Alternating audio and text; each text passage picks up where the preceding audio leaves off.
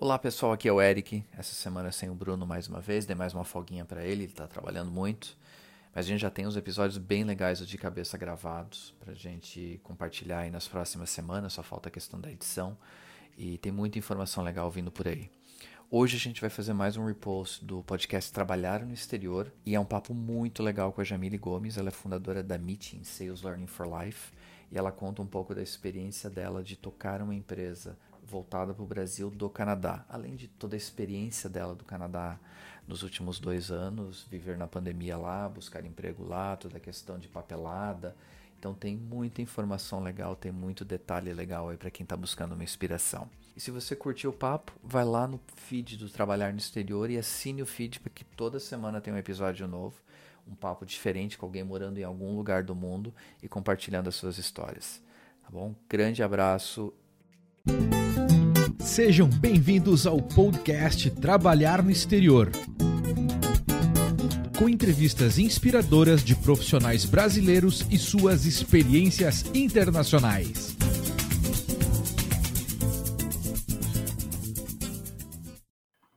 Seja bem-vindo ao podcast Trabalhar no Exterior. Eu sou Eric Menal e todo episódio a gente entrevista um profissional brasileiro que trabalha no exterior ou para uma empresa internacional. A gente tem de tudo aqui. E a ideia é compartilhar histórias reais para inspirar você que busca uma oportunidade profissional lá fora. Minha convidada de hoje eu já conheço de longa data e não vou nem falar quanto tempo, senão vai dizer a nossa idade e vai ficar ruim pra gente.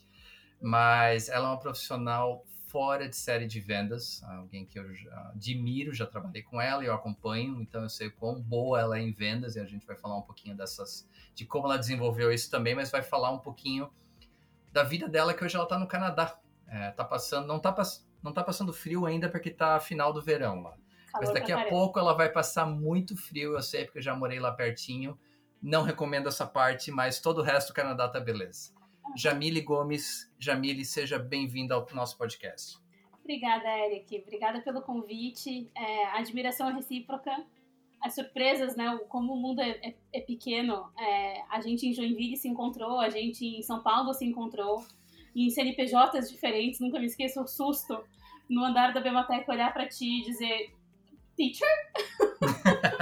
Tua mãe foi minha professora, então, e uma excelente professora, inesquecível, então eu tenho muito carinho por ti, pela tua família, obrigada, obrigada pelo convite. É, se alguém falar mal do teu inglês aí no Canadá, a família Menal tem culpa nisso, né? mais ou menos também um pouco de preguiça. Eu, quando estudei com a tua mãe, eu era um pouquinho preguiçosa nesse negócio. Aí a gente amadurece, a água bate na bunda, né? E a gente se mexe. Eu usei, ó, eu usei essa expressão hoje faz menos de 15 minutos e eu não tô mentindo, que eu peguei no teu pé antes da gente começar a gravar, que o tu vai aparecer bastante nesse podcast. Você que não tá acostumado com o pessoal do Sul, sorry, mas vai aparecer mesmo. E o é. água vai bater na bunda é uma coisa que a gente usava muito aqui também em Joinville. Não sei se usava, não sei se usa em São Paulo, mas a expressão que eu usei hoje faz uns 15 minutos. Exato. É, não, a gente tira, a gente sai de Santa Catarina, mas Santa Catarina não sai da gente. Jamile, é, deixa tu dar uma introdução tua, fala um pouquinho é, da tua trajetória e como é que você chegou no Canadá. E aí a gente começa a destrinchar suas dificuldades, suas alegrias e o passar frio aí no Canadá. Bom, eu nasci em Tubarão, sul de Santa Catarina, mas fui criada em Joinville é, Joinville é um polo de tecnologia bem interessante, acho que bastante gente conhece. E a profissão me escolheu, não pude escolher a profissão, de uma família muito simples. Se eu pudesse escolher, eu teria estudado teatro como faculdade, mas meu pai e minha mãe me colocaram na realidade, disseram que essa não era nossa, no caso. Aí fiz técnica e mecânica na Escola Técnica Tupi, e na sequência consegui um estágio em ferramentaria e na sequência na Soft Export, uma empresa do Sul, lá de Joinville, uma super empresa bacanérrima, tá no mundo inteiro também. E a profissão me escolheu de vendas na área de tecnologia. Nunca fiz absolutamente nada diferente. Talvez agora, nos dois últimos anos, eu tenha surfado algumas ondas diferentes, né? Mas, é, e assim comecei, morei em Brasília, pela Soft também, fui para São Paulo. Morei 10 anos em São Paulo. Trabalhei em algumas empresas de tecnologia nacionais, atendendo clientes internacionais, atendendo grande varejo, Walmart, GPA, McDonald's, Burger King, Subway, muito no varejo Uh, também para indústria, indústrias grandes, automotivas principalmente, como Honda, enfim, pode falar as marcas, né? Pode, as empresas, né? Enfim. Se alguém quiser patrocinar a gente, fica à vontade. então foi uma trajetória muito bacana. É, amo absolutamente, sou apaixonada em vender tecnologia, não porque eu sou uma geek, mas porque eu amo pessoas. E isso foi uma descoberta recente desses dois últimos anos de Canadá. É um, morar fora é um autoconhecimento fantástico. E eu entendi que eu não sou geek, eu realmente sou uma people person. E, e entendi que é, meu lugar de vendas é esse, é fazer conexões com as pessoas e resolver o problema delas. Qual foi então, a frase que você usou hoje num, num evento que você liderou? É, vender não é convencer pessoas. Qual, qual era o final é, da... As pessoas acham que ah, eu não consigo vender porque eu não sou boa de convencer as pessoas. Não, o cliente ele se convence sozinho. Ele se convence sozinho através dos fatos que a gente traz à mesa e que fazem sentido para ele. Então, é, é isso. Eu gosto de trazer fatos. Eu não sou muito uma pessoa de, de de trazer opiniões polêmicas, embora nas conversas de bar com cerveja na cabeça a gente dá uma empolgadinha. Mas eu gosto de fatos, eu gosto de cases de sucesso, eu gosto de cases de insucesso, eu gosto do ROI, eu gosto dos números, para me ajudar a me conectar com as pessoas. Se fizer sentido para elas, eu tô dentro e, e gosto desse dessa colaboração, desse coletivo. Por isso que eu gosto de trabalhar com vendas. E em São Paulo, vendedora, pré-venda, tive que dar uns passos atrás no tabuleiro, sair do Sul para São Paulo eu não era mais executiva, fui pré-venda. Foi uma excelente escola ser pré-venda. Para quem não sabe, é a pessoa que vai fazer a demonstração do software, que consegue transformar o Techniques num, num português bem compreensível para o cliente e consegue entender o que o cliente precisa e aí mostrar, demonstrar o produto para a necessidade dele. E aí eu pude andar colada com executivos muito maduros e eu sei que eu tenho coisas até hoje deles. É, de como eu anoto as, as, informações de uma reunião no meu caderno. É exatamente a ordem que eu vi eles fazendo em 2010. Assim. Sou muito grata, sou muito grata. E na sequência eu voltei para a execução das vendas, como, como na rua, né? E, e vendendo para a indústria, enfim. Uh, gosto dessa, dessa pegada de quanto mais eu trabalhar, mais chance eu tenho de ganhar. E muito apaixonada pela minha profissão, uh, sempre foquei muito na carreira e paguei o preço por isso. Chegou num determinado momento que as minhas relações, por exemplo, amorosas, não davam mais certo, porque eu estava muito focada naquele meu sonho de, de ser independente. Nunca sonhei em casar de branco, mas sempre sonhei em ter meu apartamento, ter minha roda de amigos, ter um bom salário e a cada dois anos viajar para fora e conhecer o mundo. Isso era meu ideal de vida feliz, de uma mulher livre. Quando eu tinha oito anos de idade, eu falei isso para minha avó. Nossa. Só que ah, o mundo, né, dá voltas. Eu sou apaixonada pelas voltas que o mundo dá. E um casal de amigos meus uh, me apresentou pro Carlos, meu atual marido. E eu tava solteira. E eu dizia, gente, vocês vão me apresentar um cara que mora no Canadá? Porra, meu, vocês querem me ver solteira forever, né? Aí eu lembro que a minha amiga disse, mas hoje você não tem liberdade para pegar férias mês que vem para Canadá, se você quiser?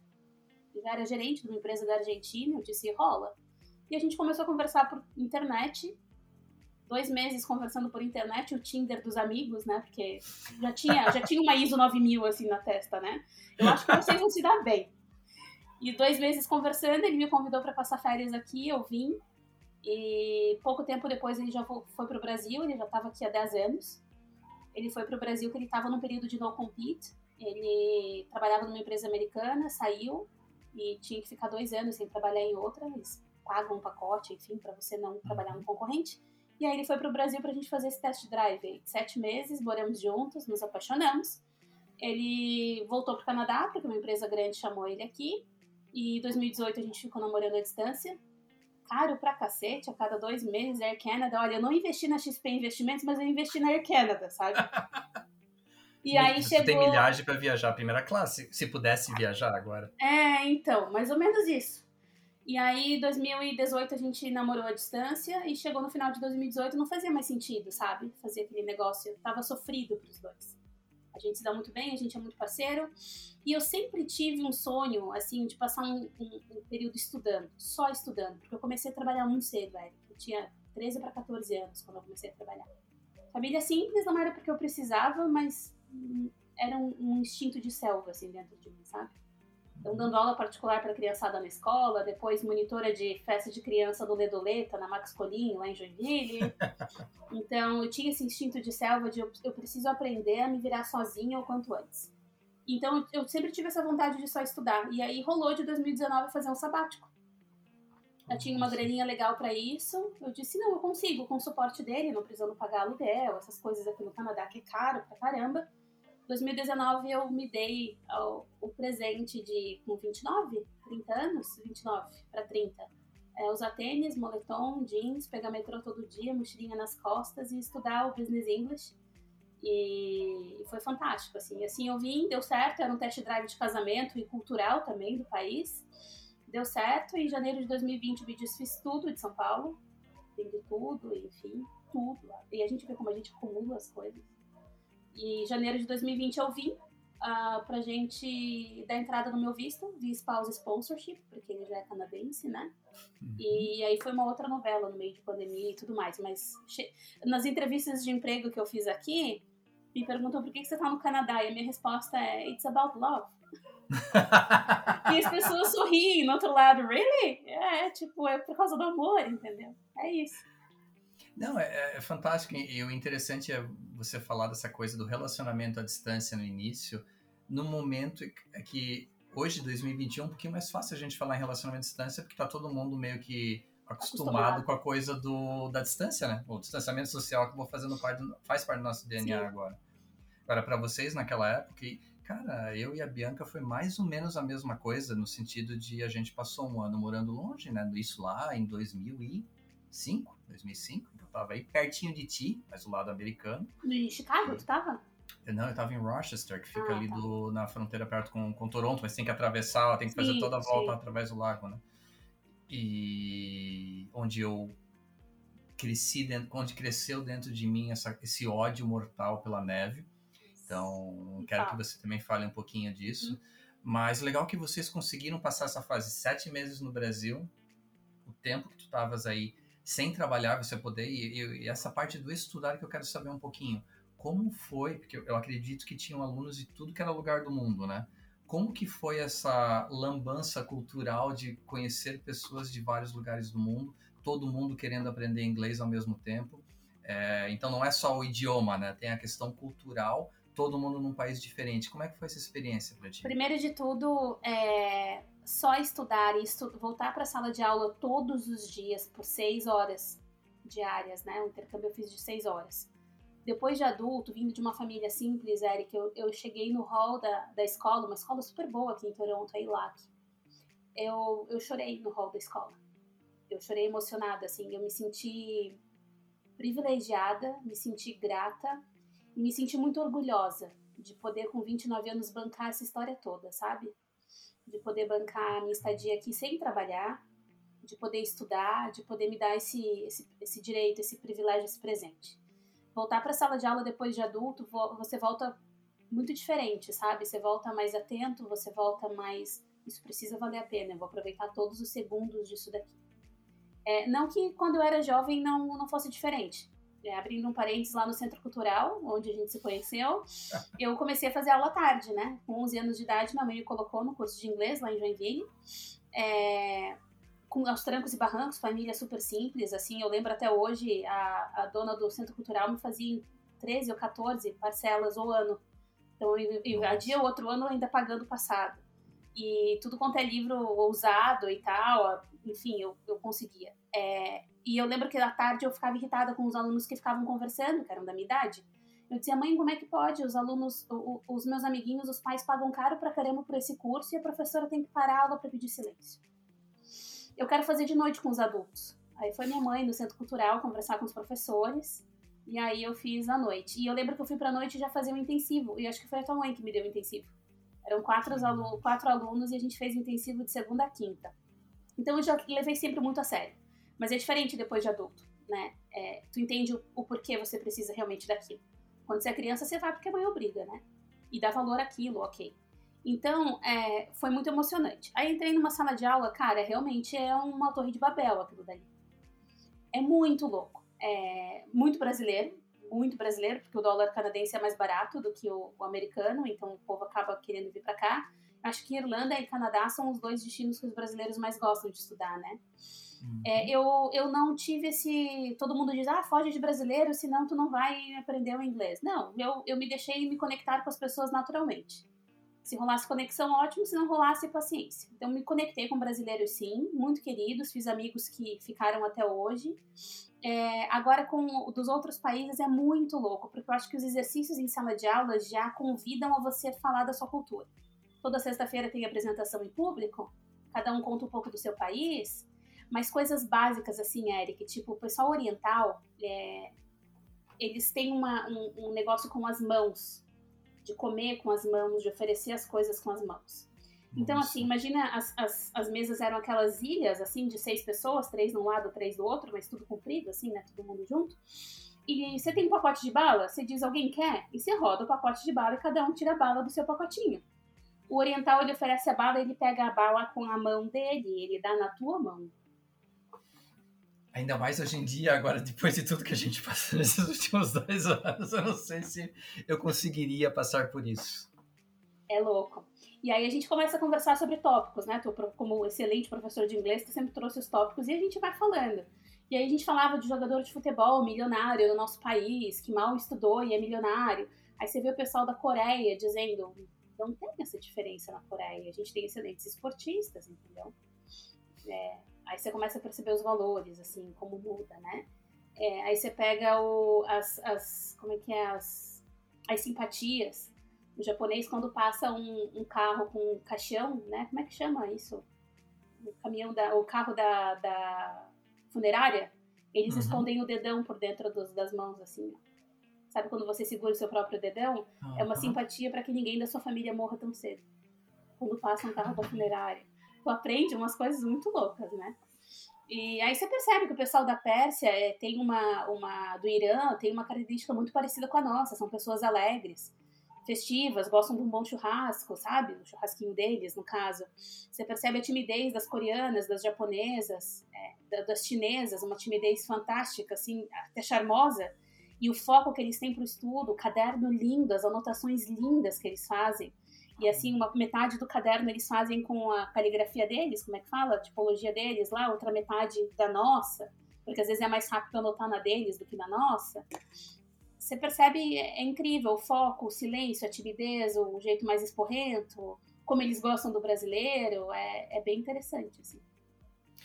E assim, eu sempre tive contato profissional contigo com a Jamile vendedora, e apesar de saber do histórico da minha mãe ter dado aula para ti, a gente nunca teve uma relação do inglês, então eu realmente não sei como é que era o teu nível de inglês enquanto você estava no Brasil.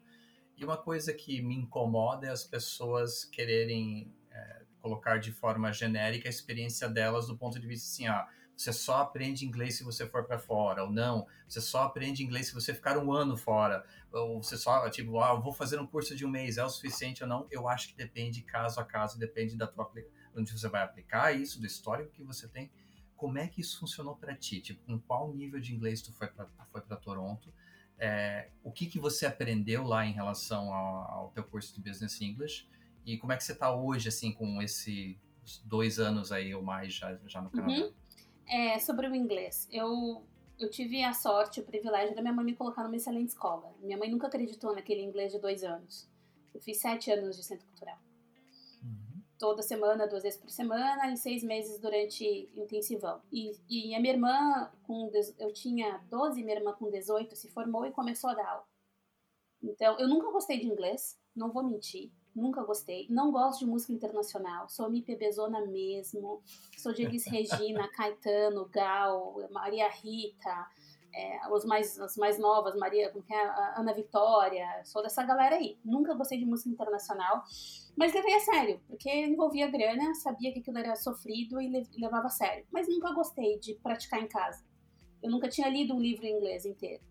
É, pesquisar alguma coisa na internet, eu sempre vi em português primeiro, sabe? Mas levei a sério enquanto estava em sala de aula.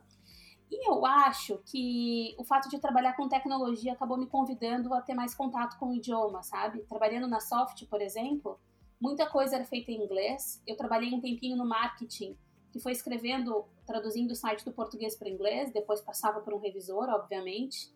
É...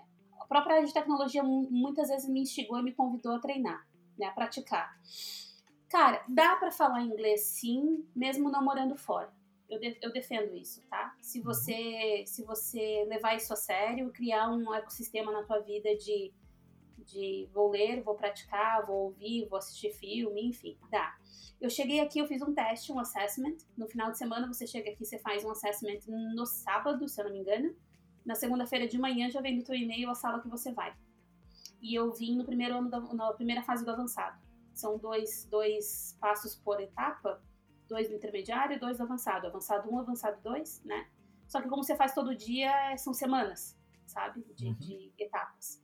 Eu cheguei, eu achei que eu ia chegar no intermediário, honestamente falando. Mas eles fazem teste de listening, de writing, uh, não fizeram de speaking é, nesse meu assessment, mas eu acho que foi para o avançado. Queria ir para o business English direto e disseram não, não vai para o business primeiro, faz duas semanas de avançado 1. E assim eu fiz. E cara, a minha sofrência maior, como é a sofrência de todo brasileiro, é no listening. Interessante. Cara, eu saía das, dos testes de listening chorando, Eric. Eu lembro que eu chorei tanto num shopping que ficava na frente da minha casa, que a estação de trem fica no shopping, de metrô. Eu tava chorando tanto que eu fui numa sorveteria, porque eu sou gordinha, eu gosto de me, me curar, curar minha ressaca com doce, né? Aí eu fui numa sorveteria, eu tava com o olho inchado, puteada, assim. E do jeito que eu pedi, a atendente entendeu que eu era brasileira. Ela, você é brasileira? Eu assim, sou ela, por que, que você tá chorando? Aí eu contei pra ela. Ela, minha filha, vem aqui. Eu comprei um sorvete pequeno, ela me deu um balde. Presente para você, um balde de, daqueles iogurte, sabe? De, de sorvete de iogurte. E eu disse, cara, você me entende? Ela, calma, é um processo. Tá tudo bem. Esses listening desses, desses, dessas escolas de intercâmbio é horrível, é British. É horrível, nem você consegue treinar aqui porque o accent é totalmente diferente. Então eu sofri bastante, mas eu acredito que sim. Eu, eu viajava para a Europa com o inglês que eu aprendi no Brasil. Nunca fiz uhum. intercâmbio, meus pais nunca tiveram grana para me pagar intercâmbio. Nunca tive amigo gringo. Não era uma pessoa que praticava na internet essas coisas, ouvia música, nada disso. É, mas eu consegui, assim, eu acho que tendo uma boa base, o que eu não acredito é nesse inglês de, de dois aninhos numa escola. Eu já vi gente falando inglês em um ano com um professor particular duas horas por dia. Meu marido aprendeu depois dos 20. Virou CEO Nossa. de empresa americana nos Estados Unidos. E aprendeu depois dos 20. Tá? Cada Mas caso é um caso. Um professor particular, dois, duas horas por dia antes de começar o trabalho. Foco. Uhum. Mas é, é isso.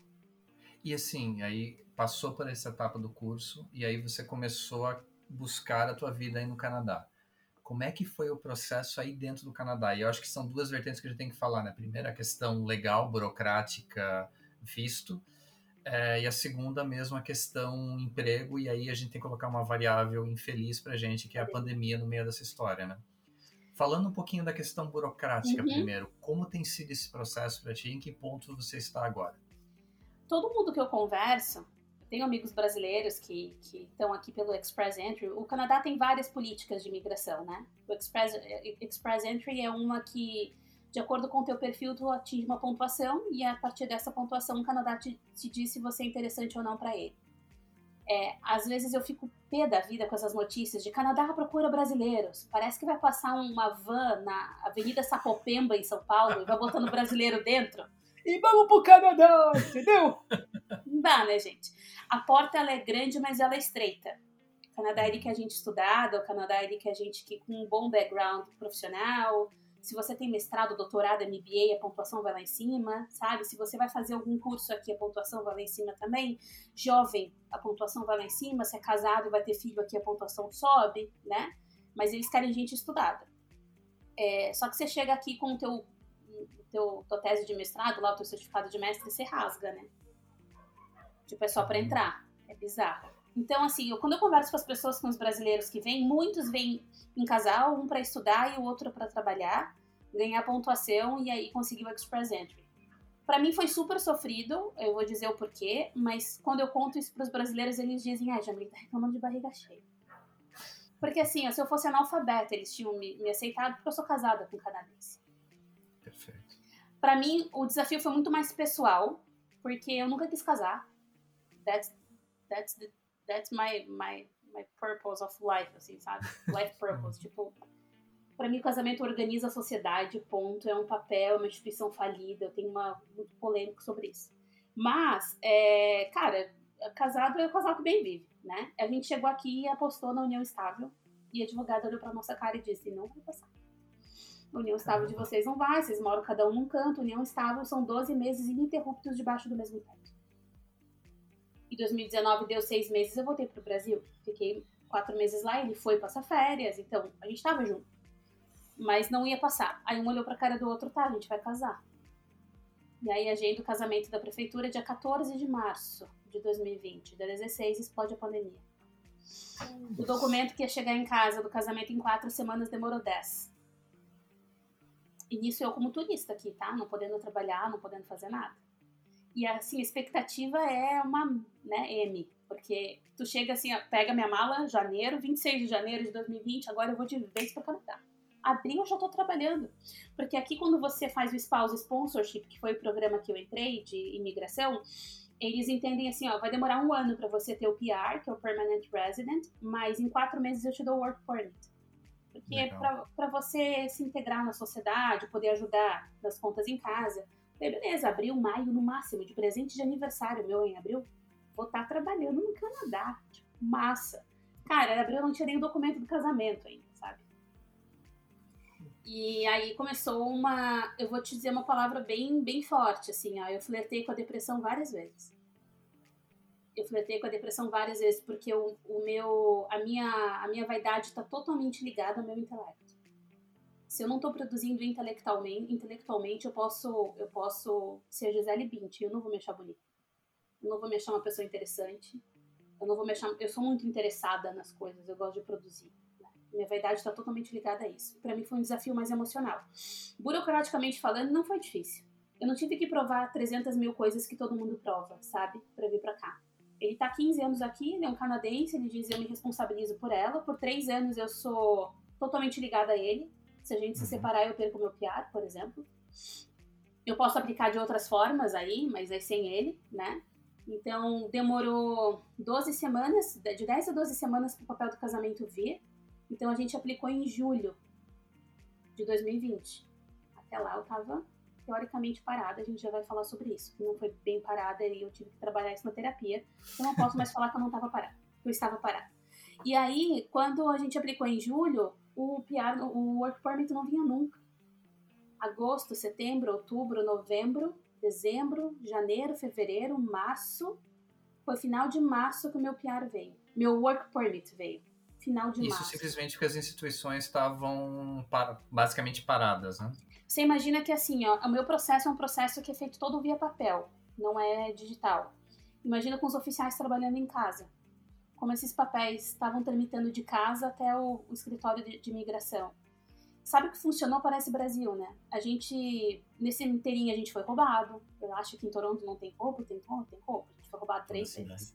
Nossa. Roubaram uma moto de 400 quilos da garagem do nosso apartamento. Caramba. Uma Harley que a gente, que a gente tinha. É, a gente se assustou muito com aquela história e a gente veio morar em Innisfield, que é uma cidadezinha no lado de Toronto, bem farm style mesmo. E, e nessa vinda para cá, o meu consultor de imigração, que cuidou da papelada, ele disse: Jamile, manda um e-mail pro que seria o deputado, tipo vereador daí, sabe? É difícil, entender o parlamentarismo é difícil é, manda um e-mail para ele e explica a tua situação, porque ele, em teoria, ele é a voz do povo, né? Eu mandei um e-mail, do nada o oficial começou a responder as minhas, pergun minhas perguntas no portal oficial da imigração. Em três, quatro semanas, meu work permit estava na minha mão e em menos de um mês o PR estava na minha mão. Tem e influência aí, como... pública no Canadá, então, também. não me pediu voto, não me pediu nada. Eu, como PR, nem posso votar, entendeu? Então, não me pediu nada. Mas funcionou, olha que interessante funcionou. Ele me fez assinar um documento autorizando ele a falar em meu nome com o Departamento de Imigração do governo.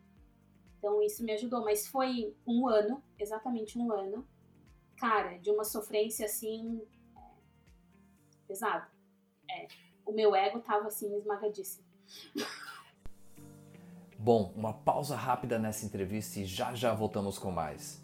Enquanto isso, você está pronto para uma oportunidade de emprego no exterior ou até mesmo para uma multinacional que exige inglês fluente? Que tal se preparar para o processo de recrutamento com um serviço especializado em entrevistas de emprego em inglês? Na Spark English, nós lhe ajudaremos desde a tradução do currículo e perfil do LinkedIn em inglês até um serviço personalizado de preparação para entrevistas, com simulações reais de acordo com o seu segmento e suas dificuldades. Visite sparkenglish.com.br e envie uma mensagem na página de contato com suas informações. Nós entraremos em contato para agendar uma avaliação gratuita e lhe ajudar a conquistar o emprego de seus sonhos. Spark English, seu serviço especializado de inglês para entrevistas de emprego. Agora vamos retornar à entrevista de hoje. Eu prometo não entrar, não, não enfiar a faca nesse assunto muito. Ah, mas, mas eu já tô é... trabalhada, fica tranquila. Pode ir terapia toda semana, tua, gente. Tua terapeuta vai me processar, cara. é, mas o que pega assim para mim, é, principalmente quando a gente fala em pandemia, a vida de todo mundo foi para M em algum em algum aspecto Sim. foi. Se não foi, você é um privilegiado e pronto. É, mas muita gente que vai para o exterior de alguma maneira ou outra, tipo, você falou, você como casada com um canadense tem alguns benefícios, vamos falar assim. Tem gente que acaba, quando quer fazer o processo correto, acaba tendo que ficar um tempo parado, uhum. sem trabalhar é, no exterior, por um motivo ou outro. Essa parte eu conheço de ti, cara. Tu que trabalhou a vida inteira, trabalhou com afinco. O que foi para ti ficar. E você não pode falar que. De novo, Mas 2019 foi sem trabalhar. É, 2019 é foi sem foi trabalhar. Ficar mas, tipo, uma, uma coisa foi fazer o curso e ficar tranquila. Outra coisa foi assim, puta, eu quero trabalhar. Mas eu não preci posso. Preciso trabalhar, entre aspas, vai, Sim, não vamos... preciso, é, preciso. Preciso uhum. trabalhar. Como foi esse aspecto, assim, não posso trabalhar? Como é que tu é, trabalhou, assim, foi terapia, claro, e assim, acho que é até importante usar esse termo bastante Galera, se alguém está ouvindo e está passando por alguma coisa semelhante, vai para terapia, pelo Procura amor ajuda. de Deus, que ajuda pra cacete. Tem terapia no SUS, tem movimentos de psicólogas que estão fazendo atendimento gratuito durante a pandemia, não que semanal, mas pelo menos uma vez por mês, façam terapia. Érica, a gente, eu costumo dizer que quando a gente passa pelo, pela tormenta e a gente olha de fora, a gente diz, nossa, aprendi pra caramba.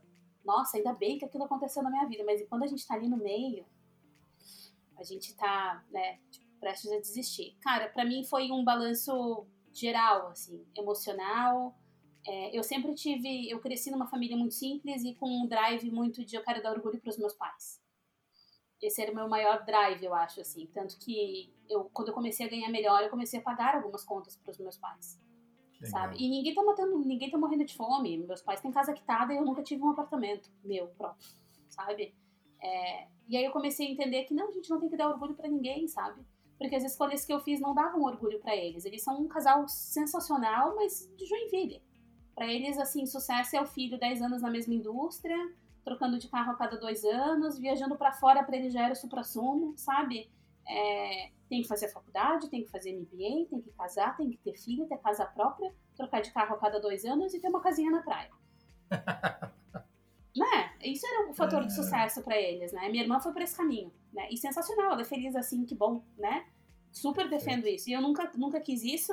Eles tiveram que se adaptar muito com o meu estilo de vida indo para São Paulo, indo para Brasília. E aí quando eu larguei tudo e vim, vim para cá, o primeiro fator foi: vai parar de trabalhar? Tem que parar um tempo. Né? Nossa, largou carreira por causa de homem?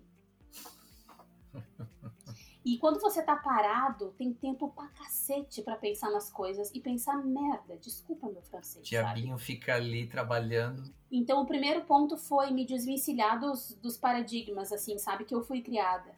Uma mulher não pode depender de marido. Mulher não pode largar tudo. Mulher bem-sucedida não larga tudo atrás de homem, sabe? Quando na verdade o projeto Canadá, lógico, eu vim por causa do Carlos, né? mas também é um projeto de vida meu, sabe? Também a cultura que eu tô adquirindo aqui é minha, a experiência que eu tô adquirindo é minha.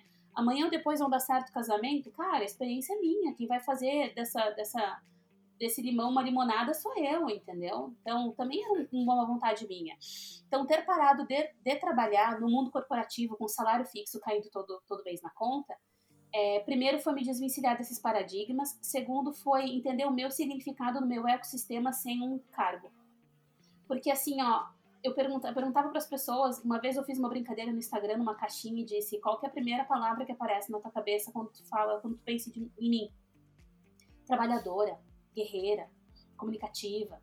São características muito intelecto, muito comportamental e muito voltado para trabalho. Eu disse, fudeu, agora não tenho um amigo, as pessoas não vão mais me admirar, as pessoas não vão mais me procurar. E quem sou eu sem o meu trabalho? Quem sou eu sentado numa mesa de boteco conversando com os meus amigos sem ter o meu trabalho para falar. E final de 2019, quando eu fui para São Paulo, quando eu voltei para o Brasil, porque ele iria em seguida nas férias e me desfazer de tudo para vir em 2020, eu investi muito em ver os meus amigos, porque eu não sabia quando eu ia ver de novo. E que bom, né? Veio a pandemia e eu não pude ir em 2020. Cara, eu descobri que eu, eu, eu sou muito além do meu trabalho, eu sou muito além da minha posição. A minha capacidade é, é de, de me conectar com as pessoas é minha, não tem nada a ver com o tema que eu trago à mesa eu entendi que é, as pessoas vinham falar de trabalho comigo e queriam saber a minha opinião sobre as coisas. É, sabe assim, independente de eu ter crachá ou não. Eu entendi que o meu maior legado como vendedor em tantas empresas que eu passei é a minha rede de, de, de colegas, de amigos, de conexões, sabe? Eu tenho conexões muito profundas com muita gente diferente e eu entendi que, caramba, talvez o que eu mais gosto no ambiente de trabalho Talvez não, com certeza. São essas conexões, sabe?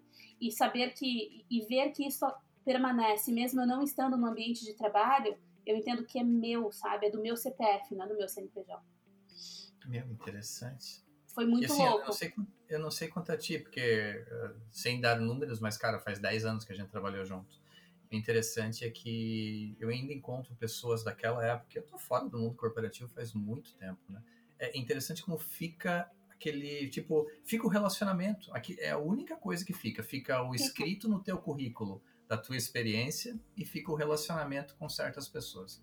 Acho que nada mais do que isso. É isso. E, e aí o que a, o fator surpresa foi quando eu comecei a ver que os meus amigos estavam me chamando para fazer coisas para eles e querendo que eu desse preço. Ah, já que tu tá aí parada, por que que minha, uma grande amiga minha de Lages já que tu tá aí parado e tu escreve bem pra cacete, porque eu escrevo, eu sou do textão do Instagram, né? Tenham paciência, se vocês não gostam de textão, vocês não sejam meus amigos no Instagram. E é, tu escreve bem pra caramba e, e, cara, a gente precisa fazer o LinkedIn da empresa, a gente não tem ninguém para fazer o LinkedIn da empresa, não confio em ninguém aqui no interior, você não quer fazer pra gente, qual é o preço? Ai, meu Deus, gente, eu nunca fiz um curso de copywriting, tipo, what the fuck is that, sabe? Tá, botei um preço, tipo, valor hora, sabe? E eu tô com eles até hoje. Que massa! Sabe? E aí, é, a minha prima de Joinville foi demitida na Mercos com a, uma galera que foi demitida no começo da crise. Ela disse: Milha, eu, eu, preciso da tua ajuda, vê se meu currículo tá bom, porque eu já tenho uma outra entrevista, pá. Fiz o currículo dela, treinei ela pra entrevista, deu certo. Ela já vou te indicar para duas amigas. As duas amigas eram: qual que é o teu preço? cara, virei mentora de carreira de recolocação e não sou nem de RH. Beleza, foi. E aí, um foi indicando pro outro. Eu já devo ter atendido umas 24, 25 pessoas nessa pandemia. Só de recolocação. Uau. Comecei cobrando 75 reais a hora, porque eu não tinha confiança no que eu fazia, cara. E hoje já tá um pacote de quase milão, três, quatro encontros, sabe? Então, dependendo da pessoa, enfim, do, do problema. Pegando a analogia do, do evento que tu, que tu fez hoje, é a questão do tu comprou os teus primeiros clientes, basicamente. Exato, exato, exato. Eu comprei os meus primeiros clientes. É, mas é, é, quando a gente compra o cliente, a gente está muito confiante daquilo que a gente faz. Eu não estava confiante. E aí, aos poucos, eu comecei a entender, Eric, que venda é um, um lifestyle. Você ser vendedor é um estilo de vida. É você olhar pessoas com problemas e se você sabe resolver, você vai lá, resolve e cobra por isso. Então, eu comecei a entender que uma entrevista de emprego é uma reunião de vendas. Eu comecei a entender que textos para o LinkedIn é um texto de venda. E se eu sou vendedor, eu posso fazer além, coisas além de vender tecnologia. Então, assim, eu criei uma página para eles no LinkedIn. É, cara, o, o, próprio CEO, eu mexo na página dele, sou responsável pelo conteúdo dele. A gente está com mais de duas mil conexões hoje. Em um ano de, de, trabalho, sabe? E uma indústria muito específica é, do interior, sabe? A gente já está alcançando o público, nem é mais dali, o público maior dele é de São Paulo, agora. Aí eu comecei então... a estudar, né? Eu comecei a estudar, tipo, comecei a fazer e aí estudar para fazer melhor do que eu já estava fazendo. Que normalmente quando alguém abre o seu próprio negócio, parte de uma coisa na tua cabeça e cria aquilo e aí vai pivotando, vai mudando. No teu caso, a ideia do teu próprio negócio veio do mercado. O mercado Exato. veio até você. A única ideia que eu tive, que eu estruturei, eu não botei no ar até hoje, que é um curso de vendas para não vendedores. O curso está feito e a síndrome da impostora grita dentro de mim, arranha todas as paredes da minha alma e eu não joguei isso no Hotmart ainda, sabe? É, qual mas... é o pior que pode acontecer? Se tu botar lá, fala pra mim. Nada. Cara, não é o pior que pode acontecer. É eu querer, eu querer fazer absurdamente bem feito. E toda vida que eu olho para aquele negócio, eu digo, meu, ainda não tá bom. E aí aquela história de, pô, mas o feito é melhor do que não feito, sabe? Se tu não tiver vergonha dos teus primeiros trabalhos, tu não tá evoluindo. E, e é isso, cara. Tô dando um sermão em mim mesma e tá tudo Deixa certo. o mercado decidir se tá bom ou não. A hora que a gente desligar a gravação aqui, vai lá e põe, cria tua conta no Hotmart e põe a venda. Não, já tem a conta, já tem tudo. Eu preciso criar os, os leads magnets, o meu site. Já, eu já tenho agência, já paguei a agência e eu tô tendo que mandar o conteúdo do site pra agência, sabe? As meninas de Joinville, da Atena Mídia, são sensacionais. É, e é isso, é, é, estruturar o bônus, estruturar o workbook, estruturar o playbook, e essas leads magnets da vida. Eu estudei, eu fiz o curso da Minimiza de Digital Product, Infoproduct, e estudei direitinho, sei toda a metodologia, sei o que precisa ser feito, o principal já foi, e é aquela síndrome da impostora. Antes da gente entrar no detalhe de como estão sendo os seus processos aí no Canadá, de entrevista tudo isso, quero que você fale um pouquinho do que, que você está entregando hoje para o mercado. Que, que você está fazendo, qual que é o teu negócio hoje, o que mais você está vendendo. Então, agora faz o teu jabá, cara. cara, é, mentoria de carreira eu descobri que não é toda carreira que eu consigo ser útil, mas é, comunicação, marketing, vendas, CS, suporte, eu tenho conseguido ajudar muita gente a encontrar uma cadeira mais gostosa para sentar, sabe? Não é a gente que tem que se encaixar na profissão, no trabalho, na empresa, é o contrário. A gente tem que achar uma cadeira que, que a gente se, senta, sente bem nela, levando a nossa bagagem pessoal. Então eu tenho conseguido desenvolver isso com as pessoas, delas entenderem que empresa nenhuma faz favor nenhum de contratar. A gente tem que achar uma empresa que tem um problema que a gente sabe resolver e que seja gostoso o processo de resolver esse problema. Para o empregador e para o empregado. Então, currículo, pitch, as pessoas não sabem se vender. Como assim você não sabe se vender? Você tem que saber contar a história do teu currículo, storytelling. Quem foi o vilão da tua carreira? Quem foram os mocinhos da tua carreira? Como você matou os vilões da tua carreira? Os teus maiores resultados, os teus maiores fracassos, conta com ele, conta sobre eles, contando aquilo que você aprendeu e mudou depois disso. Números, os currículos não têm números hoje em dia. Ah, mas eu não sou vendedor, mas tem número, tem número, tem número. Tudo é número no mundo corporativo, sabe? Então eu tenho conseguido trazer esse pitch yourself para as pessoas é, recentemente eu tive um mentorado que eu disse não vou conseguir te atender da área de dados, ciência de dados, é uma coisa espe muito específica, não vou conseguir te atender, então não sou bullshitter, sabe? Eu consigo, vambora. Eu tenho 100% de aproveitamento, todos os meus mentorados conseguiram promoção ou recolocação em menos de 90 dias. Então, Uau! Tem depoimentos de vários na internet, eu, eu publico no meu Instagram, arroba Meeting Sales Learning for Life. Uh, meeting Sales Learning. No link, a gente vai colocar Isso. no post do episódio tem depoimento de várias pessoas lá, então isso eu tenho, eu vou com a pessoa até o final, até antes da entrevista eu vou ensaiando com ela o pitch dela. Pesquiso sobre as empresas, eu monto um plano de ataque. Como eu sou contratada para ser uma vendedora hunter de uma empresa, eu monto meu meu meu field lá, né, o greenfield. Quem são as empresas que a gente vai atacar, para não ser metralhadora, eu faço a mesma coisa na hora de procurar um emprego para pessoa. Se ela está empregada ou desempregada, doesn't matter. Empresas dos teus sonhos, o que você sabe fazer, cabe melhor em qual indústria, dessa indústria quais são as empresas que mais contratam, quem são as pessoas que trabalham nessas empresas, a gente se conecta com elas através do LinkedIn, vamos começar a produzir conteúdo que chame a atenção dessas pessoas, vamos fazer um inbound marketing da, da tua vida, da tua carreira, e vamos fazer o outbound também, como você começar a se conectar com essas pessoas proativamente, ligando, marcando um Zoom, mandando um e-mail no, no, no, no LinkedIn, enfim. LinkedIn é uma ferramenta fantástica. Então esse Mas, é um ponto. Quão importante é hoje o LinkedIn? Muito. Dentro desse processo. Muito. Eu vou te dizer que 98% do meu negócio e da recolocação dos meus funcionários é via LinkedIn e a minha recolocação no Canadá foi através de LinkedIn. Sensacional. Os dois, eu estou entre duas offers, enfim, já tomei uma decisão, mas é, a, eu tenho duas offers na mesa hoje e as duas vieram através do LinkedIn.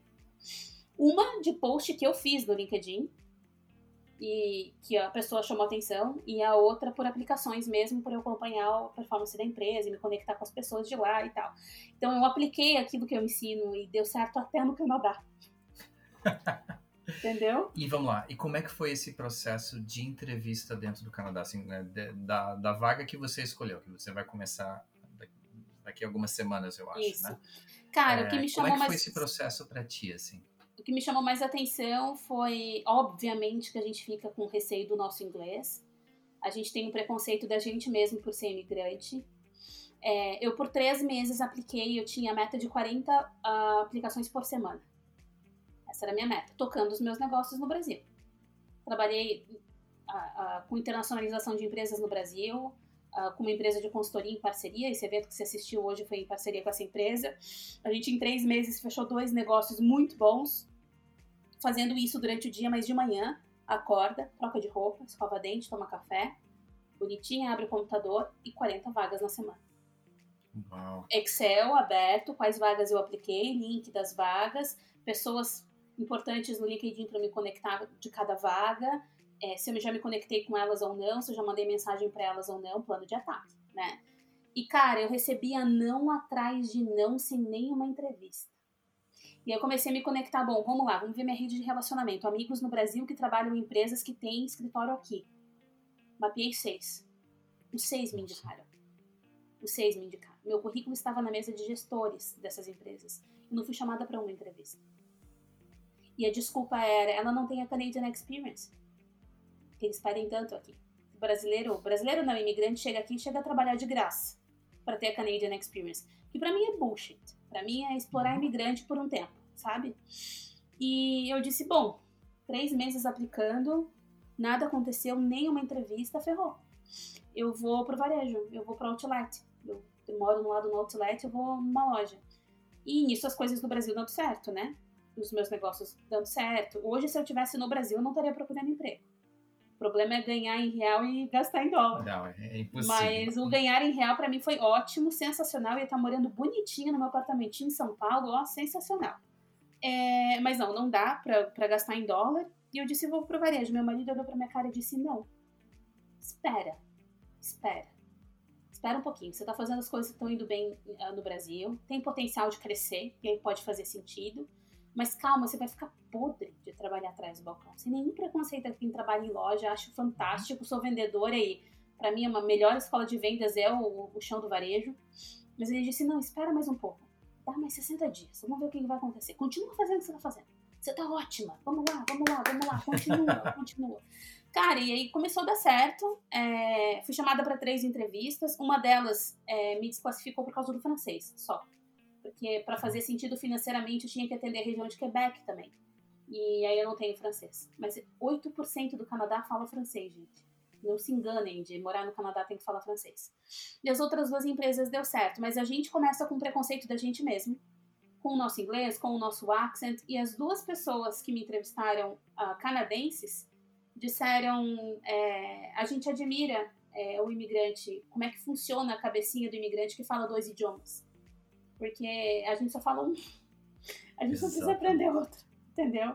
Então, eu ouvi esse feedback super positivo e eu aprendi que uh, não pense em perfection, pense em connection, sabe? Você tem que se conectar com as pessoas. E o feedback das, das duas empresas foi: a tua energia é fantástica. Cara, e era entrevista por Zoom.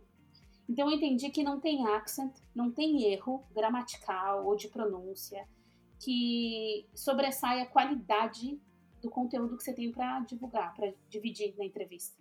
E a tua experiência. E brilhe nos olhos, né? É isso em qualquer lugar, né? E aí, se tu falou de, the, se tu falou, esquece, sabe? Eles vão entender, eles entendem, connection. Então, isso foi muito bacana. Tem várias etapas, as pessoas, para ser um vendedor de rua, eu falei até com o vice-presidente de empresa, né? E, e reuniões muito específicas, eles são muito straight to the point aqui. Então, assim, como você faria isso se fosse assim a situação? Trouxeram estudos de caso, como é que você responde isso? É, perguntaram do meu passado no Brasil, as empresas que eu atendi, insucessos que eu tive. É, isso tudo via Zoom. Eu sei que eu, eu, tinha muito medo, eu encanto pessoalmente, mas via Zoom eu não sabia. E deu certo. Eu só, eu, eu só chamo a, a maior atenção é a gente é o maior inimigo da gente mesmo, sabe? Eu desconfiava da minha performance, desconfiava de mim, e depois de cada reunião, de cada entrevista, eu, ah, consegui! Mas o fato é, eu não, por eu não ter ficado parada, Eric, nesse meio tempo, eu acho que me deu mais segurança, sabe, na hora de fazer essas entrevistas. Eu já estava fazendo reunião via Zoom com um monte de gente que eu nunca vi na vida, sabe? Então, é, fiz amizades aqui com os canadenses, então já consegui praticar o inglês na mesa de boteco no tempo que dava. É, é isso. É, mas acho que a gente é o maior inimigo da gente mesmo. Assim, nesses processos, confia naquilo que você sabe, independente do accent, independente dos erros, sobressai aquilo que você sabe fazer e a paixão que você tem por aquilo que você faz. Até porque o, idioma, assim, eu sei que o idioma é importante para quem vai para fora, tá? Faz parte do nosso negócio aqui. Mas ele é uma variável, ele não é a variável. É. é sim, o mundo está acostumado. Quem está contratando alguém que te chamou para entrevistar sabe que não vai ser o inglês da região X. Da... Aliás, 56% do Canadá é imigrante, então assim, a probabilidade de você ligar para uma empresa agora e um chinês ou um indiano te atender é gigante. Tem muita diferença de sotaque dentro do Canadá? É uma pergunta mesmo, porque eu conheço mais o pessoal de Toronto, que era morava ali pertinho. Como é que é assim? É fácil, difícil? O americano aí é uma. Cara, uma mudou zona, né? daqui, né? ó. Eu tô em Innisfield, uma cidade bem de redneck, eles não gostam de falar isso. Redneck é o pescoço vermelho, é a galera que fica na farm, na, na, na, fazenda, e o sol bate no pescoço e o pescoço fica vermelho, gente. Redneck. É, o, o sotaque daqui pro sotaque de Toronto já muda. É o r, r é mais puxado, sabe? O R é mais puxado, assim, só mais r, r, r, r. O R é mais puxado mais rápido também. Quanto mais nativo, mais rápido é. Agora, falando de Calgary, Alberta, falando de Vancouver, é, é diferente. Acho que não tanto quanto os Estados Unidos, mas é diferente. Mas o inglês do canadense é about. É um negócios ah, mais... Pra mim, o mais delicioso é o again. again. Aqui o americano fala o again, e para pelo menos os canadenses que é o again. É. O about. É, é bonitinho, é bonito. Mas eles são super kind. É o americano educado, sabe? Ele, o brasileiro costuma Total. dizer que o canadense é o, o baiano do Brasil. O pessoal da Bahia é alegre, feliz, gentil, né? O canadense é assim. O canadense é nunca tá in a rush. Boa. É, o canadense é gente boa. Como é que foi, assim, teve o esquema dos assaltos que você explicou, mas no Brasil já teve a experiência de cidade grande, São Paulo, cidade pequena, Joinville, vamos chamar de cidade pequena. É, cidade grande, Toronto, agora cidade pequena que você tá preferências, vantagens, desvantagens? Você tá feliz hoje ah, aí? Cara, a pandemia mudou muito os nossos critérios, né? Eu fui criada em Joinville, cheguei em São Paulo, eu gostava do burburinho de São Paulo, gostava do da vida cultural, da vida gastronômica, dos botecos em São Paulo, daquele negócio da cidade que não para. Eu morava num bairro alto no, em São Paulo, Jaguaré, e num lugar alto do Jaguaré, da minha janela eu via a Marginal Pinheiros inteira. E eu lembro que, sei lá, três horas da manhã, tava assistindo filme, aí ia dormir. Eu via na janela, a marginal não parava. Continua passando carro. Assim, achava aquilo incrível. Só que cansa, né, cara? Quem trabalha na rua como vendedor cansa. Ficar três horas para chegar no, no, trânsito cansa, entendeu? Já chorei muito na marginal parada, já doeu minha bexiga de segurar o xixi na marginal parada já com virose, pegando Uber para ir até o hospital e a marginal parada, eu com virose, tendo que sair do carro para vomitar na, na, marginal, entendeu? É, é louco, assim, é, é, a gente gosta de apanhar, assim, gente que gosta de São Paulo gosta de apanhar. Horrível falar isso, não é politicamente correto, ninguém gosta de apanhar. Mas você sofre em São Paulo e você se acostuma com aquilo. A gente se acostuma. Muita gente se acostuma com dor e a gente se acostuma com o que dói em São Paulo. Mas o benefício para mim era grande, né? O, se, botava na, se botasse na balança, eu estava realizando muitos sonhos por vender tecnologia em São Paulo, ganhar salários melhores, comissões melhores e crescer na vida. Quando eu vim para Toronto, Toronto tem 3 milhões de habitantes. É uma Curitiba, talvez, né? Não sei como é que tá a população de Curitiba. É, tem uma carinha de Nova York mais organizada, né? Tanto que muitos filmes que vocês acham que é em Nova York, eles só trazem os táxis amarelos e gravam em Toronto. Muitos filmes, tem vários estúdios de gravação aqui. Então, é, eu senti o transporte público não teria carro se eu estivesse morando em Toronto ainda. Morava na frente de um metrô. Transporte público maravilhoso. E eu sinto que o lifestyle do canadense é mais voltado para o work-life balance, sabe? De vamos Legal. equilibrar trabalho e, e, e, e vida, sabe? Eu vejo no verão, às quatro e meia, cinco horas da tarde, os parques estão cheios, os lagos estão cheios, né? O sol se põe às nove e meia. Então tem mais meio período, né? Como se fosse um dia de três períodos de luz, né? Isso no verão, né? Isso no verão, claro, claro. No inverno eu, eu vejo muita gente aproveitando também a, as pistas de, de, patinação e tudo mais. Então, eu gostei muito de Toronto. É, algumas coisas irritam a gente, como a questão de drogas. É bem pesado, assim, é, não tem assalto à mão armada na rua, mas o que tem de gente viciada, louca, alterada na rua, em downtown, é muito louco. É muito louco. Eu acho que isso está diretamente ligado ao aumento da violência. E a violência daqui, de novo, não é com a arma na tua cabeça no semáforo, mas é furto, é roubo, é invasão de casa, quando a casa está vazia, essas coisas. Isso me assustou muito. Eu fiquei 10 anos em São Paulo, nunca fui assaltada. E de repente aqui em Toronto, assaltam o nosso carro, roubam coisas de dentro da garagem do nosso prédio, é, roubam os pneus de neve que a gente tinha em corrente dentro da nossa garagem e roubam uma moto. Às 3 horas da manhã, uma moto de 430 quilos saiu da nossa garagem com alguém levando a moto. E como não tem uh, morte, não tem gente machucada, é só perda material que o seguro cobre, a polícia não faz muita coisa. Me deu uma impressão de que existe violência sim, esse tipo de criminalidade existe, mas como o Canadá ele precisa de imigrante, esses dados não vão muito à tona, sabe? Porque se, se começar a trazer esses dados vai assustar um pouco, talvez, o imigrante. Então a gente ficou bem pé da vida nesse sentido, porque imposto se paga caro pra cacete aqui. Imagina assim que, dependendo do teu nível de salário, 56% do teu salário é pro governo. Uau. É, é bem caro. Todos os produtos têm 13%, é um, um, um imposto fixo, né? 13% de imposto, mais caro que dos Estados Unidos. Se paga muito imposto para eu ter uma moto que some da garagem da minha casa. Então a gente veio aqui pro interior e a gente veio para um lugar tipo zona rural mesmo, sabe? Estou a 800 metros do lago, eu tenho o poço artesiano em casa. É, um, assim, 2.500 metros de terreno. É... Mas a internet é boa, isso dá para perceber. Muito. a internet é ótima. É, a gente veio no limite da internet fibra. Daqui para frente não tem internet fibra, então a gente não podia ir, sabe? É, e o que me chama a atenção aqui, uh, principalmente os bichinhos, à noite a gente tem câmera por tudo, né, na casa, assim, e a gente vê a Fox, como é que é? A raposa. raposa. A raposa, a gente vê o raccoon, a gente... Esquilos tem de monte, né? Esquilo e o, aquele chipmunk tem de monte. coelho é igual totó vira-lata, assim, ó, aqui no, na nossa cidade. Na rua tem coelho passando, coelhinhos. É, mas eu, eu gostei na pandemia dessa qualidade de vida de poder sair, sabe? O nosso apartamento era mega pequeno, downtown, na frente de metrô, metro quadrado super caro, tipo Nova York.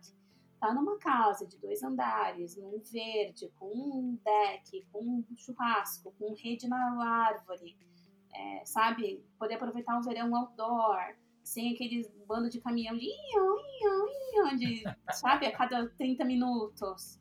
Então eu, eu gostei bastante de vir para cá, não sei até quando vai fazer sentido. Agora voltando a trabalhar, vou ter que ir para Toronto com mais frequência. Tem o Go Train, que em uma hora eu tô em Toronto, de carro 45 minutos. Uh, vamos ver até quando fizer sentido. Nada é para sempre. Morar numa casa no farm style também não é para sempre. Como que foi, até curiosidade, como é que funciona na, na, tua cidade? A questão, tipo, hoje em dia a gente, eu raramente vou até no supermercado, tudo é entrega, tudo é compra e entrega em casa. Funciona bem aí também? Funciona, funciona bem, só que é caro. É bem caro, é, porque até em Toronto mesmo é caro. Tudo que envolve serviço, Eric, é um preço absurdo. Por melhor que você ganhe, eu tenho uma situação super estável, super tranquila, em função do meu marido, que já está aqui há muito tempo, a gente não tem coragem de pagar, sabe? A não ser que seja emergência, assim. É muito, tudo que envolve serviço, alguém pegar o teu, a tua compra, botar dentro do carro e te levar. É caro. Então a gente prefere uma vez por semana ir no supermercado, dia de semana, em horário que aposentado vai. e é uma cidade de aposentados, assim, uma cidade de cottages, né? O pessoal vem de final de semana. Final de semana aqui parece São Chico, para quem é de Joinville, parece Santos, para quem é de São Paulo. É bizarro o trânsito aqui de final de semana. Mas durante a semana é super tranquilo de ir no supermercado. A gente está no ladinho da cidade de Barrie. Barrie é a segunda ou terceira maior cidade de Ontário, não sei. Então tem tudo em Barrie. Absoluto, tem 150 mil habitantes, tem tudo em Barrie. Então a gente não sente falta de ir para Toronto. Tem um supermercado português barra brasileiro em Toronto, que aí tem uma picanha boa, tem paçoquinha. aí de vez em quando a gente vai lá para comprar essas coisas, sabe? Mas não tem batata baroa. Eu tô sentindo falta de batata baroa e não tem um picolé de coco frutari. Tem pedacinhos de coco naquele picolé. O povo daqui gosta do negócio disso. gosmento. O povo gosta de chocolate, de caramelo, de amendoim. Picolézinho de coco, gente, vindo, vindo do coco. Qual o problema de não ter isso aqui? Ah, mas mas requeijão eu já aprendi a fazer em casa, fubá eu faço em casa, feijão a gente tem. O mundo tá globalizado, né? Tem, tem um corredor de internacional no Walmart que você acha tudo. Como amante de junk food, é que eu sou apaixonado por Ben Jerry's. Não só pelo sorvete que eles fazem, mas pela marca, por toda, toda a história deles. Então eu, eu deixo o frutari de lado pra mim ter no Ben Jerry's. Não, tudo bem, assim, né, gente? Godiva, que é barato, Lindt é barato, né? Se comparar com o Brasil. Então, eu não sei o que, que não é. Eu não sei comer outro chocolate senão um Lindt de 70%. Nossa, caríssimo no Brasil, né? Virou chique agora. Virei chique, mas aqui é 2 dólares, gente. Tá tudo certo, entendeu? Ô Jamile, para a gente encerrar, assim, a, pergunta que sempre me, me vem à cabeça e aí é, não, não tem como prever o futuro, mas é, olhando a tua vida hoje no Canadá, a vida no Brasil, e, e, como alguém que já morou fora e está de volta no Brasil, sempre digo assim, depende do momento, tudo depende do momento, estar aqui ou estar lá. Como é que, porque, tem muita gente que fala, eu nunca volto pro Brasil, eu ou é, eu, eu, eu tenho aversão a isso, mas, de novo, cada um, cada um. Como é que, como é que tá funcionando para ti, depois desses anos no Canadá? Como é que tá a tua relação com a, com a pátria-mãe? Eu não gosto de quem fala mal do Brasil e me afasto de quem fala mal do Brasil, sabe? eu sei, de, é que nem filho, só eu posso falar mal, ninguém mais. Eu não sou mãe, gente, mas dizem que é assim. E nem quero ser em si. Cara, é, é, depende do momento, claro, do teu momento de vida. A gente já pensou em voltar sim. Foi no começo de 2020, inclusive. O mercado do meu marido tá bombando no Brasil. Fintechs da vida, né? Uhum. Pagamento rápido, faster payments e open banking, é, é a área dele. Ele mora no, a gente mora aqui, ele trabalha numa empresa canadense e três dos clientes dessa empresa são brasileiros. Então é muito comum eu cruzar na sala e ouvir ele falando português com um cliente do Brasil, sabe? Legal. É, via blockchain, essas movimentação de dinheiro via blockchain, é mais ou menos isso que ele faz. É, então, voltar para o Brasil nunca é algo, nossa, nunca vou voltar para o Brasil. Cara, talvez sim, talvez faça mau sentido, sabe? É, tem um lado bom e um lado ruim de tudo na vida. É lógico que eu me sinto muito feliz de poder ter um celular 12 Pro e poder andar na rua sem medo. Coisas que eu sempre tive medo em São Paulo, sempre tive o celular do ladrão, a bolsa do ladrão, sabe? Embora nunca tivesse sido roubado. É, trânsito, qualidade de vida, preço, inflação das coisas, a política, o caos político no Brasil, o fator risco Brasil, é uma decisão, por que, que eu não continuei a empreender morando no Canadá mesmo tendo todo o potencial? porque o risco Brasil custa caro, sabe? Então, é, enfim, a qualidade de vida no Brasil custa caro. É, mas voltar para o Brasil não é uma, algo nosso impossível. Eu amo o Brasil, sou apaixonada pelas minhas pessoas no Brasil. Se tu falar de Brasil, o que eu sinto do Brasil são as minhas pessoas, sabe? A minha, minha tribo, eu chamo de minha tribo.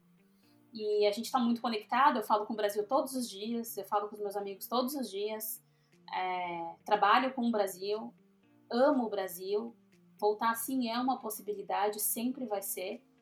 Uh, mas hoje faz sentido ficar. Hoje faz sentido, quando a gente bota na balança o que dói, o que, o que deixa feliz, o que deixa feliz ainda é mais pesado, sabe? Por isso que a gente fica. Mas tem, eu sinto bastante saudade, assim, das minhas pessoas, da minha vida social. Eu sinto saudade da nossa bagunça. Eu digo, que eu vou na praia aqui e não tem ninguém gritando, olha a rede! Cerveja, ó, Skol, Skol, 3 real, 3 real, Skol, sei lá quanto tá Skol hoje em dia. É, sinto saudade dessa nossa bagunça, desse nosso fervo, sabe? Mas é, é, uma, é uma excelente experiência, não só cultural, intelecto, mas muito de autoconhecimento. Eu mudei muito, minhas prioridades mudaram muito. O jeito que eu enxergo a minha vida, os meus sonhos, mudou muito. Tanto que a minha escolha profissional agora para o próximo emprego pesou o work-life balance. A vida não é só trabalhar, a vida não é só ganhar dinheiro. É uma delícia, às 5 horas da tarde, subir na moto e dar uma volta até as 8 da noite com meu marido, sabe? É, é isso, é sobre isso, é sobre segurança, é sobre estabilidade, é sobre um, ter um risco menor de vida de tudo. É, é muito gostoso. Sinto falta da nossa bagunça, sim. Mas assim, com, com o fim da pandemia, em algum momento ano que vem, vocês vão poder. Mesmo ah, dezembro a gente tá aí, dezembro a gente tá aí. Assim, quero, quero salgar este corpo rechonchudo rosa que você fala na água salgada. esta Peppa Pig vai ficar rosa de tanto pegar sol na praia. Você não tá entendendo. É, Cuida tenho... com o choque térmico quando voltar para casa, né, cara? Nossa, nem fala. Aqui eu já cheguei a pegar o meu recorde, foi menos 33, velho. Nossa. A, as paredes do prédio faziam tec, tec. Elas trabalham assim, né? O concreto. É, é muito louco. É muito louco. E é muito, é muito longo. Como no ano passado a gente não foi pro Brasil, Natal, Ano Novo. Começa em outubro, estou passar frio. Botar o casaquinho para sair de casa. Uhum. Meados de dezembro, tu já tá botando um casaco pesado. Janeiro, tu não tira o casaco pesado. Fevereiro, tu não tira o casaco pesado. Março, tu ainda coloca ele com menos layers embaixo. Uh, abril, tu começa a botar o casaco, o casaco de, de fall, né? De outono. Maio, tu ainda tá de moletom. Tu diz, é, começo de maio, tu diz, é sério? Aí começa a dar os primeiros. São longos. os dias são curtos, curtos, as noites são longas. Aí começa a dar um calorzinho, calorzinho de 10, 15 graus, tu já tá de chinelo. Hum. Que tu tá desesperado. Eu não aguentava mais botar meu pé naquela bota. Eu dizia, sério, gente, o inverno é muito longo. Então, todo brasileiro que tem condição quebra o inverno indo pro, pro Brasil entre Natal e Ano Novo, para dar uma quebrada, sabe? Porque é muito longo. É lindo quando a gente vê na TV, mas a mobilidade, a sujeira, os acidentes, o quão difícil é dirigir, a gente né, tem, que, tem que montar uma estrutura de carro, de pneu, de casa, de aquecimento, janelas duplas com gás dentro, tem que trocar o gás de dentro antes do inverno. É, a manutenção, pensa se acabar a luz, acabou o, o, aquecedor e aí as águas começam a congelar dentro dos canos e os canos podem estourar e a tua casa alagar a manutenção de uma casa num lugar onde faz menos 30 é muito louco. E aí a gente tá que... agora com fios like de 41, com ar-condicionado central ligado na casa aqui, ó. Tô de meia. Quando o pessoal me tá diz frio. aqui, ah, eu adoro frio, eu falei, vocês não sabem que é Não frio. sabem, não sabem. Ai, é chique reclamar do frio quando tu mora no Canadá, né? Vem passar, meu amor, seis meses no frio para você é ver. E Eric não muda o olhar, a gente olha na janela, tá tudo branco o tempo inteiro eu entendo nitidamente a felicidade do canadense, do alemão que começa a fazer topless no parque. É uma felicidade quando vem o sol. Eu mudei a minha cabeça, assim, ó, trabalhar até as 7, 8 da noite para mim nunca foi problema. No verão é. So sorry. Vai ficar para amanhã, 5 e meia da tarde, eu vou aproveitar o sol. É loucura. Eu, eu tava fazendo yoga pela internet no, na época da pandemia. Começou a dar sol e disse: tchau, eu não quero ficar dentro de casa. Então era ficar lá fora, eu vou caminhar na beira do lago, eu vou andar de bike, eu vou ficar na rede lendo, entendeu? Tem sol, eu, já, eu faço assim, ó, com o rosto, sabe? Parece leãozinho uivando. Eu faço assim, ó, pra sentir o calor na, na, no rosto, sabe? Vitamina D, sabe? É, tudo fica mais branco, a nossa pele fica mais branca, o cabelo parece que tá mais escuro, mas é a tua pele que tá mais branca. É, a mão, eu lembro no inverno, eu nunca vi uma mão tão branca. Ai, as Porque por mais né? que seja. Cutícula, como é que é o. Quebra seco. tudo. Não, eu lembro assim, ó, no inverno no Brasil você tem sol e você tem o bronzeado de quem tá dirigindo, digamos assim. Aqui não. Aqui você fica muito branco. People, white people problem. Não, não tô falando sobre isso. Eu tô falando de, de falta de sol, de vitamina D. Não, é. Raio ultravioleta, sabe? De, de... É Porque aqui tem sol, mas é luz de geladeira. Tu não esquenta. Tu fica debaixo do sol no inverno, não esquenta, entendeu? Então, acho que pro, pro mental health é bem perigoso, assim. Tem que. Não é ir para Bariloche quatro dias esquiar lá. É outra realidade quando se É pegar metrô, é pegar trem, é pegar ônibus, é, é dirigir, é acordar cedo para trabalhar, é ficar em casa o tempo inteiro, porque na pandemia não, muita coisa não abriu. Tem gente que vai esquiar, tem gente que vai patinar, tem snowmobile por tudo, que é o jet ski da neve, né? Uhum. Mas com a pandemia muita coisa ficou parada. Então esse inverno, na pandemia, trancada em casa e aqui é lockdown de verdade, né? A academia abriu faz três semanas. É, é desde janeiro tava fechado. É, aqui é lockdown de verdade mesmo. Foi desesperador. Foi desesperador. Assim, se você quiser morar fora num lugar que tenha neve, vá antes para ver isso de verdade, sem, sabe? Não, sério, isso, é, isso é uma, um ponto bem legal que você coloca, porque, tipo, se você não tá acostumado com isso, você não gosta disso, e tiver que puder escolher entre Estados Unidos e Canadá, vai para Flórida. Vai é. para Flórida porque. Mas sabe que é o, é o, nosso sonho, assim, ah, vamos comprar um apartamento na praia no Brasil? Não, a gente vai comprar em Miami. sabe? Uhum. É, mais perto e, e, a gente tem que ter. Tem que ter um lugar para fugir. Se não, a gente não puder passar um mês no Brasil por causa de trabalho, ou uma semana, duas, a gente vai ter que poder passar em Miami, entendeu? Vocês vão ser os snowbirds. É, aham. Uh -huh. E você sabe que muito aposentado daqui faz isso, né? O aposentado Nossa. canadense faz isso. Nossa. Eles vêm para cá para fazer exame de, de saúde, porque aqui tem a saúde é pública, né? Uhum. Isso é uma outra coisa na empregabilidade daqui, né? Os benefícios são muito diferentes. Eles dão plano dental, eles dão quiroprata, nutricionista, psicólogo, porque a saúde já é pública. E é uma saúde super boa. Não é preventiva como a nossa no Brasil. Tipo, eu, Jamile, no Brasil faço preventivo todo ano. Aqui, só antes dos 40, só se eu tiver algum precedente. Interessante.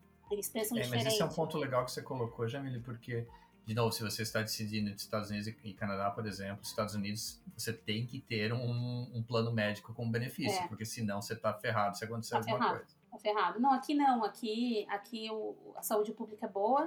Uh, tem esses benefícios que as empresas pagam uh, ao redor né, do, do, do, teu salário base. Salário é negociado anual, não é mensal. É, tem umas coisas bem diferentonas, assim. E não adianta ficar convertendo, gente. Tem que pensar em dinheiros. Tô ganhando bem, tô ganhando mal. Não, tem que pagar a conta aqui. Então é isso. E outra dica que eu dou para quem tá pensando em morar fora, as pessoas sempre me perguntam: ah, como é que eu moro longe da família? Eu já moro há muito tempo.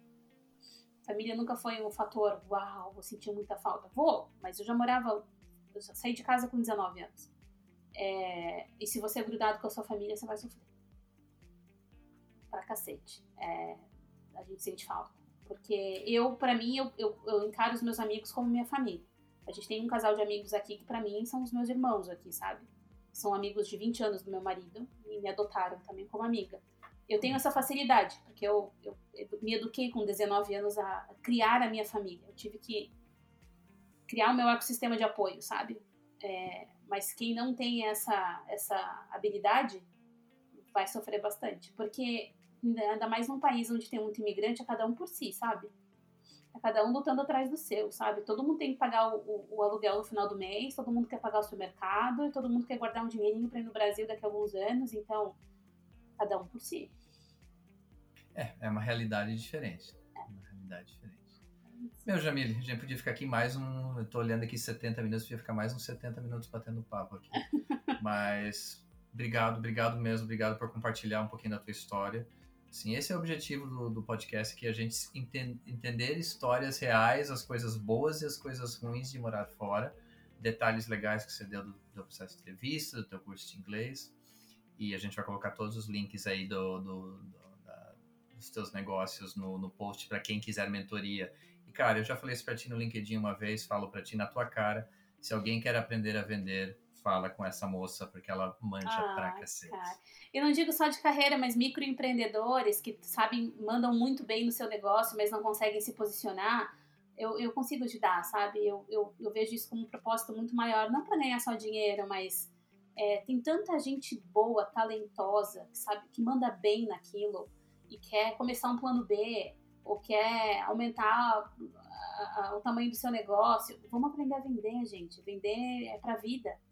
Quando eu montei o Sales Learning for Life, é porque eu acredito nisso, sabe? Aprender a vender tua vida pessoal, tua vida profissional, tua vida financeira, tudo melhor. Quando a gente consegue enxergar problemas que a gente sabe resolver e botar um preço nisso. É exatamente tem que pagar as contas no fim do mês. Exato, gente. É isso. Eric, muito obrigada de coração. Eu, eu já brinquei com essa história de podcast. É muito legal ser entrevistada e poder participar, é muito legal. Espero que o que eu tenha falado consiga ah, inspirar ou ao menos, ao menos dar uma ideia diferente. Eu gosto do. Acho que foi Ferreira Goulart que disse que a arte existe porque a vida não basta. Tudo isso que a gente faz de conteúdo é porque a nossa vida, o nosso repertório não basta quando a gente ouve um podcast, quando a gente assiste um filme, quando a gente assiste um documentário, é porque o repertório da nossa vida não é o suficiente. Por isso que eu gosto das conexões, porque a gente enxerga na vida do outro uma experiência que a gente não tem no nosso ainda e que quando tiver pode fazer um match, né? Então pode ajudar a gente a construir o nosso repertório também. Então espero que o que eu tenha falado aqui consiga enriquecer o repertório das pessoas. Que lição de vida para finalizar o episódio. sensacional, sensacional. É. Obrigada, Eric. Jamile, beijo para ti, é, abraço para todo mundo que está ouvindo e até o próximo episódio. Beijo, gente. Tchau, tchau. Esse podcast foi um oferecimento de Spark English, serviços de tradução e consultoria para entrevistas de emprego em inglês e internacionalização de empresas.